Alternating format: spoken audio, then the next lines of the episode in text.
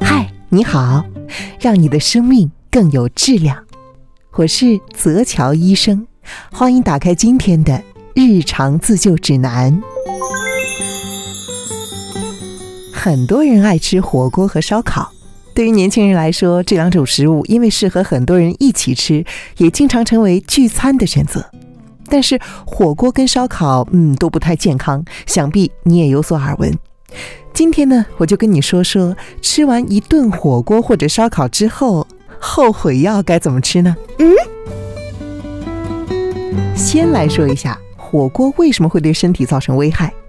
你可能会说，火锅看起来是热汤煮菜，没有油炸那么吓人呢。嗨，其实啊，火锅的热量非常的高，一顿麻辣火锅的热量可以达到两千大卡。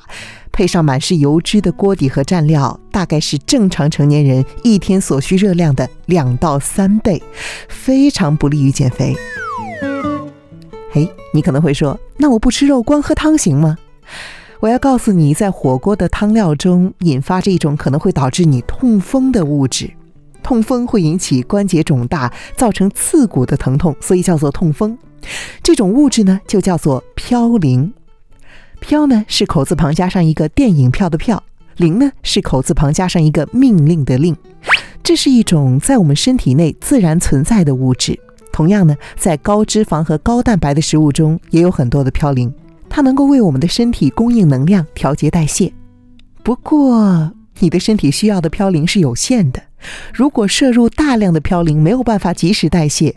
那么它就会氧化形成尿酸，而尿酸的结晶会沉淀在关节、软组织、软骨和肾脏中，就会导致痛风的出现了。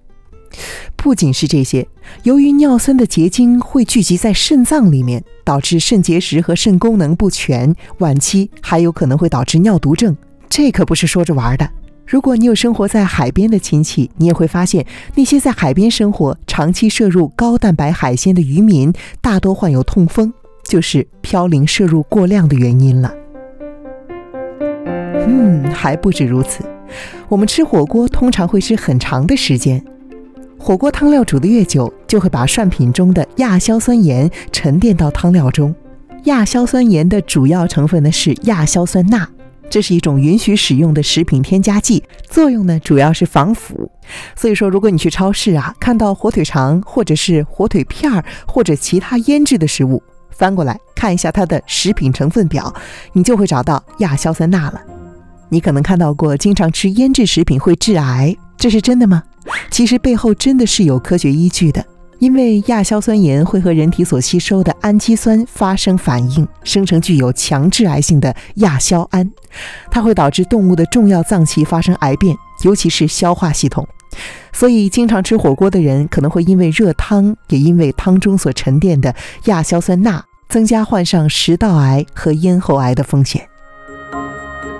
那么，你可能会说，我不放在水里一直涮。三进三出就拿出来吃，这样一定很健康了吧？唉，大错特错。很多人追求食物的新鲜感，在火锅中涮几下就拿出来食用，但是这样又会导致很多的食物没有熟透，上面有很多肉眼看不见的寄生虫。最后呢，还要说说蘸料。有人说啊，火锅没了蘸料就是白水煮菜，可是蘸料的热量也是不能够小觑的。大部分备受欢迎的蘸料，比如说。沙茶酱、芝麻酱等，热量都非常的惊人。两小勺，也就是大约二十克沙茶酱的热量，就相当于一碗米饭的热量。好了，说完火锅呢，我们再来简单的说一下烧烤。它跟火锅有很多共性的危害，比如说过多的油脂让人发胖，比如说容易有寄生虫，而且烧烤也容易致癌。但是呢，原理跟火锅有所差异，你要仔细听好了。肉类在高温中经过烧烤的时候呢，被分解的脂肪会滴在炭火上，就是那种滋滋滋滋油滴在炭上的声音，想起来很爽吧？但是，脂肪发生了焦化反应，会产生一种叫做苯并芘的物质，是一种强致癌物。这种物质会在烟雾中升腾，重新的附着在在上面炙烤的食物表面，然后送进你的嘴里。说了这么多，很多小伙伴估计又信誓旦旦再也不碰这些垃圾食品了。不过，也许过不了多久，这些誓言又会随着火锅和烧烤的诱人美味烟消云散。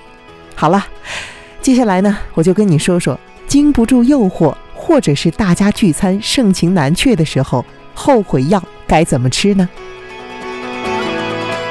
这儿给你总结了几个比较有效的方法。第一是在食用过程中，尽量等肉熟透之后再食用，可以降低感染寄生虫的风险。吃火锅的时候，尽量避免喝汤，尤其是煮过一段时间的火锅汤。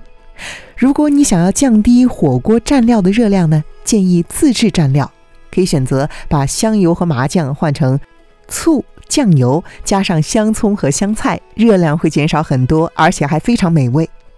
烧烤的时候，尽量避免吃烧焦的部分，焦的部分附着苯丙芘的含量会非常高，一定要把这个部分及时切掉。第二是在食用之后，可以多吃一些富含维生素 C 的食物，比如说橙子、猕猴桃、柚子等等，因为维 C 可以防止亚硝酸盐和胺类物质合成致癌的亚硝胺。另外呀，吃完烧烤之后，建议吃一些香蕉 （banana），因为最新的研究发现，香蕉可以在一定程度上抑制苯丙芘的形成。丰富的膳食纤维可以保护你的肠胃，还能够促进肠胃的蠕动。另外呢，水果之外，酸奶也是一个不错的选择。火锅之后可以喝一些酸奶，它可以有效的保护你的胃肠道黏膜，同时其中的乳酸菌还可以抑制细菌的生长。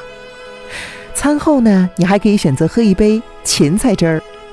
有些人一听啊，就捏起了鼻子。唉，这味道呢虽然不咋地，但是对于去除油腻有很好的效果。意大利米兰大学的研究就发现啊，芹菜中呢含有一种化学物质，可以刺激体内脂肪的消耗，而且芹菜还富含粗纤维，利于排泄，可以减少脂肪和胆固醇的吸收。好了，如果你已经试过了水果，试过了酸奶，试过了芹菜汁儿，现在实在是吃不下别的了。你还可以喝一点茶，火锅跟烧烤都容易上火，所以呢，你可以选择去火的绿茶。不过，如果你吃了很多的牛羊肉，要注意啊，茶叶中含有较多的鞣酸，这是一种酸性物质，可以和蛋白质发生沉淀反应。牛羊肉中有丰富的蛋白质，如果同时喝茶，会生成一种不溶性的盐，导致肠的蠕动减弱，消化不良。所以，为了身体的健康舒适，建议你吃完之后至少一个小时再喝茶。